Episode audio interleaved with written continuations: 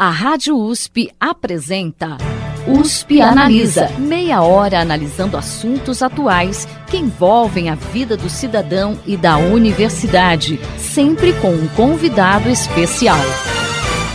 USP Analisa.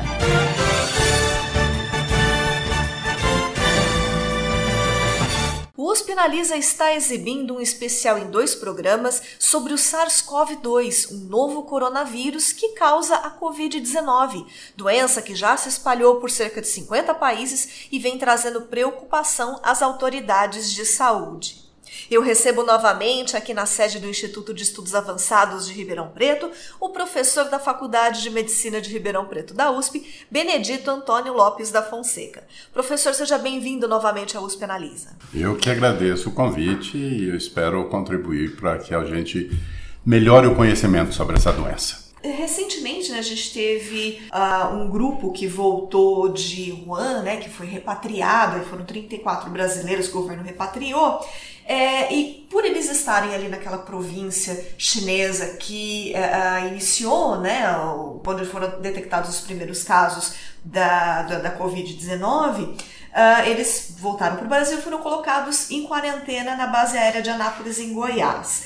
A gente sabe que as pessoas que manifestam os sintomas elas estão sendo colocadas em quarentena. Há especialistas que dizem que o foco no combate à doença deve estar em formas de diagnosticar e prevenir e não essas políticas de contenção. Queria saber a opinião do senhor a respeito disso. Olha, a gente acabou de dizer aqui, não existe uma vacina contra esse vírus. Não existe um medicamento até esse momento que seja eficaz contra esse vírus. Eu concordo plenamente que nós temos que ter um acesso mais amplo ao diagnóstico. Mas, nesse momento, onde nós não temos uma vacina, onde nós não temos um medicamento contra esse vírus, o que a gente pode fazer é minimizar a transmissão dele. E uma maneira de minimizar a transmissão dele é minimizar o contato dessa pessoa infectada com outras pessoas que são suscetíveis. E nesse momento, todo mundo é suscetível, porque nunca foi infectado por esse vírus. Então, a atitude está sendo correta do Ministério, foi correta com as pessoas que vieram da China e está sendo correta no sentido de fazer o isolamento domiciliar. Por quê? Porque com isso eu diminuo a transmissão. E mesmo assim, a gente sabe que nenhuma estratégia é 100% eficaz. Esse a, ou esta estratégia do Ministério da Saúde, ela é realmente, vamos dizer, a única que nós temos no momento, né? E eu acho que a gente deve fazer isso enquanto a gente não tem uma epidemia no país todo. No momento em que tiver a epidemia, aí vai ser muito difícil. Você não vai fazer ficar ou fazer como fez na China, sabe, bloquear uma cidade inteira, né? Pode ser até que tenha que isso seja, seja feito, né? Que tenha que se fazer isso. Mas nesse momento a estratégia de se fazer o isolamento domiciliar é a mais adequada que nós temos nas nossas mãos. Ah, professor, o Hospital das Clínicas aqui em Ribeirão, é, do qual o senhor faz parte também, é uma das unidades de referência para atender casos de Covid-19 aqui no interior de São Paulo. Uma das quatro, né? Se eu não estou enganada, é São José do Rio Preto, Bauru, Campinas e, e Ribeirão. Que tipo de estrutura e que cuidados são necessários para esse atendimento e qual que é o protocolo de ações para barrar a disseminação dessa doença em Ribeirão Preto? Olha, Muda muito da estratégia geral. Não, não muda muito. Obviamente, o, todos os hospitais de Ribeirão Preto, a gente teve uma reunião na semana passada, a, chamada pela Secretaria de Saúde, aqui da cidade de Ribeirão Preto, aonde foram convocados os vários uh, representantes dos hospitais da cidade. E todos eles foram alertados contra, com a, a alertados sobre essa doença, né? E uh, o que se viu é que, na verdade, todos os hospitais já têm seus protocolos de atendimento a essa doença, tá? Uns mais evoluídos, outros menos evoluídos. O que a gente vai fazer é o seguinte: tudo vai de depender do tipo de manifestação clínica que a pessoa está tendo. Se ela tem um tipo de manifestação clínica, tipo resfriado, que a gente disse, ela vai voltar para casa e vai ser feito o isolamento domiciliar, tá?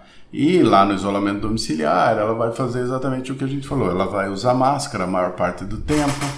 Se for possível, determinar que um uh, dos familiares seja o, o mais próximo, o cuidador mais próximo dessa, dessa pessoa. E esse cuidador, no momento em que chegar perto dela, vai usar a máscara. Você está entendendo? Mas ele vai fazer o tratamento domiciliar. Só vai chegar no hospital aquele paciente que tem uma manifestação grave, tá? E para isso, dentro do hospital, precisa ser aqueles quartos que a gente chama de isolamento respiratório, que é um quarto uh, feito de maneira que ele tenha um filtro que filtra esse ar quando joga para fora e esse filtro tem a capacidade de conter as partículas que estão os vírus. Então, quando joga o ar para fora, esse ar é limpo. No Hospital das Clínicas, nós temos eh, esse, esse, uh, esses quartos. São um número limitado, né? Mas se, por exemplo, todos eles estiverem ocupados, o que a gente pode fazer é deixar a pessoa sozinha num, num, num quarto. A gente tem, o, por exemplo, na enfermaria de doenças infecciosas, a gente tem o quarto com antessala, então, então isso minimiza a, a transferência de, do ar de dentro do quarto para fora, e, mas isso só vai ser importante naqueles pacientes que estiverem muito graves. Né? E aqueles que estiverem extremamente graves, esses vão ter que ir para o CTI. Né? E aí no CTI eles vão estar entubados, então também minimiza também a, a, disseminação. A, a disseminação né? Então, assim, nós estamos preparados. Obviamente, nós não temos uma infraestrutura extremamente ampla se no caso de uma epidemia de grandes proporções. Mas eu acho que a gente está preparado, pelo menos para esse começo, a gente está preparado para atender os pacientes com infecção por esse novo coronavírus. Aqui em Ribeirão, naturalmente, a gente tem todo esse preparo, mas o Brasil, de uma forma geral, né, pensando no sistema público de saúde brasileiro, o senhor acredita que ele está preparado para atendimentos a, a casos de Covid-19, no caso de um surto mais amplo? Eu acho que uh, os profissionais de saúde eles estão preparados no sentido de uh, fazer todas essas estratégias, né? aplicar essas estratégias de contenção da, da doença. Uh, agora, se a epidemia for enorme, como foi na China, alguma coisa, do mesmo jeito que a China teve dificuldade de cuidar dos seus pacientes, nós também vamos ter cuidado. A gente vai ter dificuldade, né? Mas o que a gente precisa nesse momento é tentar conter a disseminação do vírus, né? Mas uh, eu acho que a gente, se a epidemia for muito grande, certamente nós teremos problemas, né? Mas aí a gente vai ter que meio que trocar o pneu com o carro andando, né? Vai ter que se fazer alguma coisa como foi feito na, na China. Né? Professor, a gente tem visto, infelizmente, né, como é, é, típico atualmente, né, a disseminação de uma série de notícias falsas envolvendo temas ligados à Covid-19 né, e a esse novo coronavírus. Os temas vão desde recomendações infundadas para tratar ou prevenir infecção até textos alarmistas dizendo que a situação estaria fora de controle no Brasil, enfim, toda aquela teoria da conspiração. De que forma a população pode se resguardar dessas informações falsas?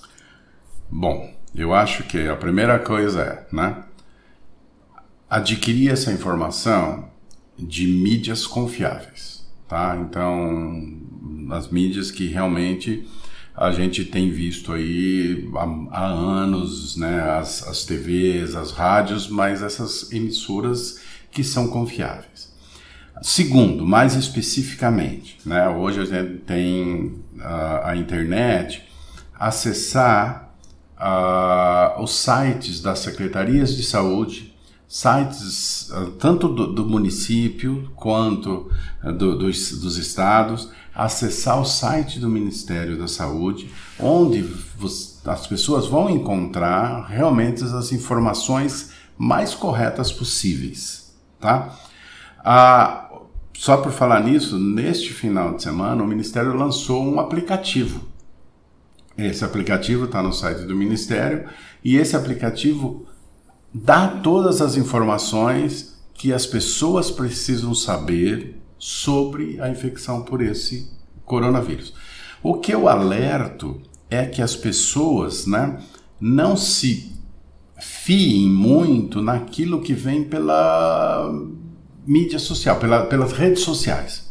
Porque algumas vezes, obviamente, tem coisas corretas na, na, na rede social, mas muitas vezes tem essas fake news, né? É uma palavra tão falada ultimamente, né? Essas duas palavras.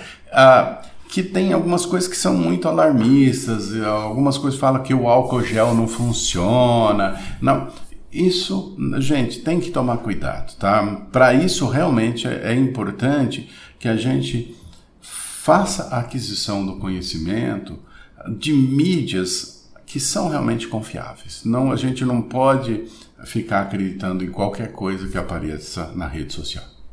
Professor, pesquisadores da USP, do Instituto Adolfo Lutz, sequenciaram o genoma da, do SARS-CoV-2, né, identificados em dois casos brasileiros da doença, e isso foi pouquíssimo tempo após a notificação dos casos. Né, um, realmente mostra como a nossa ciência brasileira, apesar dos pesares, está né, tá fazendo um trabalho primoroso. É, lógico, mostra né, o protagonismo das instituições de pesquisas nacionais né, e da ciência brasileira como um todo, que estão aí tão atacadas ultimamente.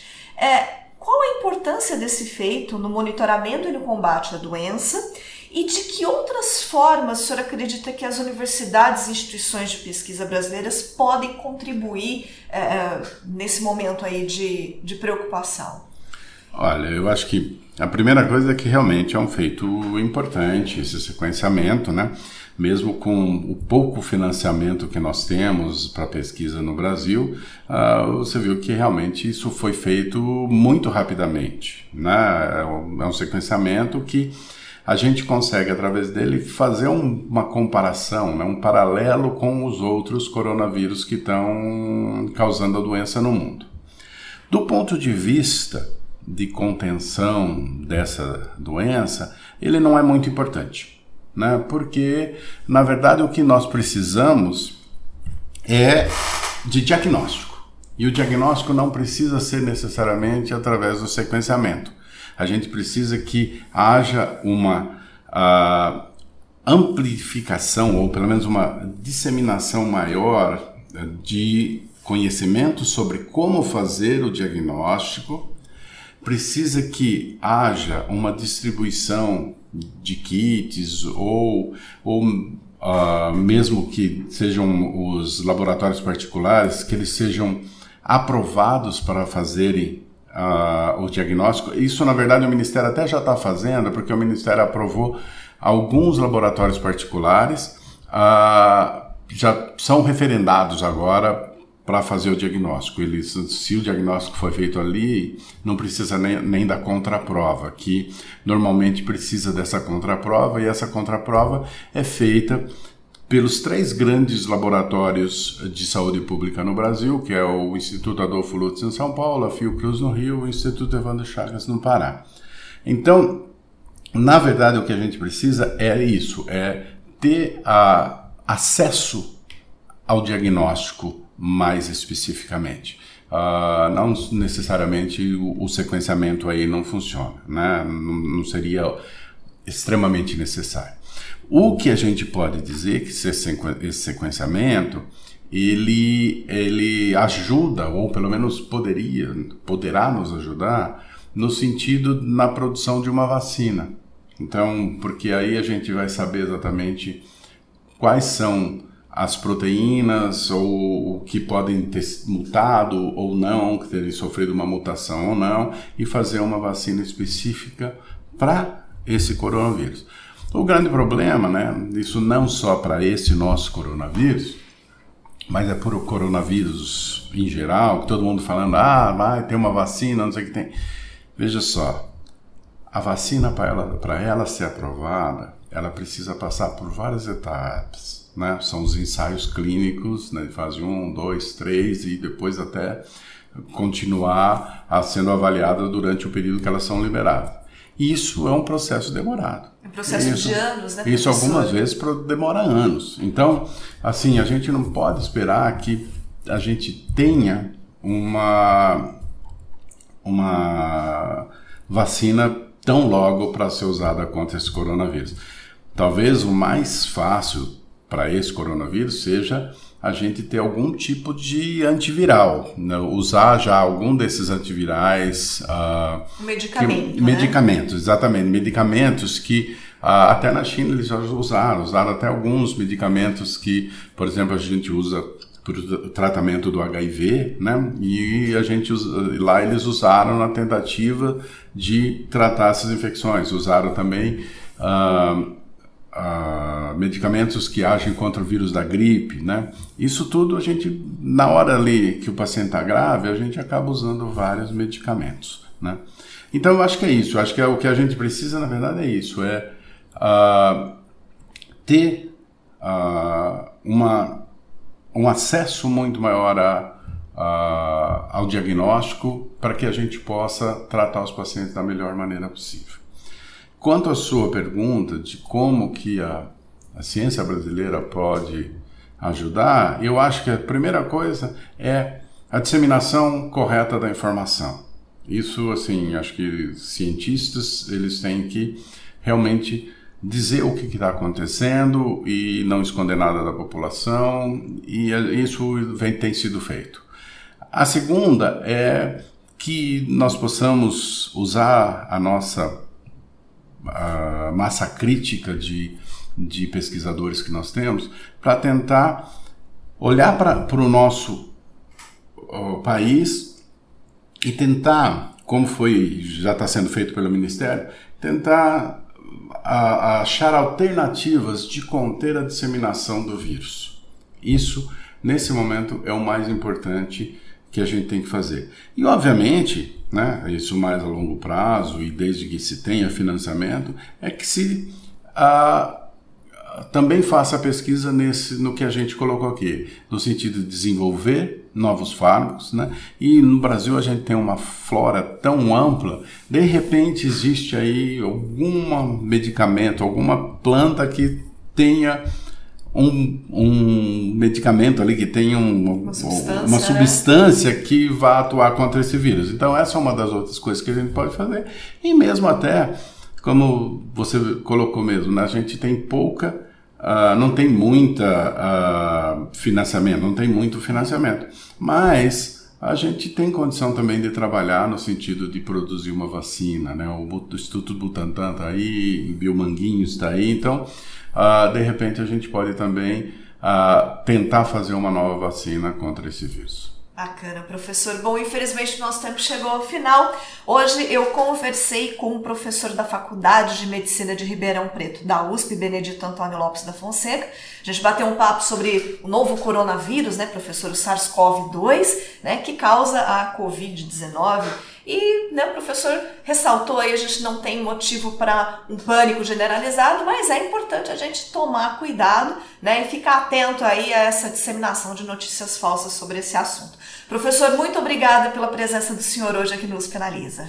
Eu que agradeço o convite e eu espero que a gente Uh, não preciso voltar aqui outras vezes para dizer que a doença se espalhou. Eu espero que a gente consiga conter essa disseminação dessa doença e que a gente não tenha muito problema com ela. E estou à disposição se precisar de novas entrevistas, eu, é só me convidar. Bacana, professora. A gente espera receber o senhor sim aqui, mas para falar de outros assuntos. Tá Bacana. certo. Tá o programa de hoje fica por aqui. Até a próxima semana.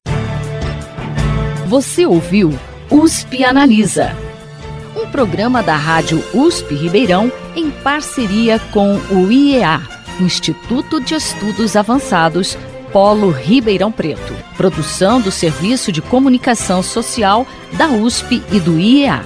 Coordenação, Rosimeire Talamone. Apresentação, Thaís Cardoso.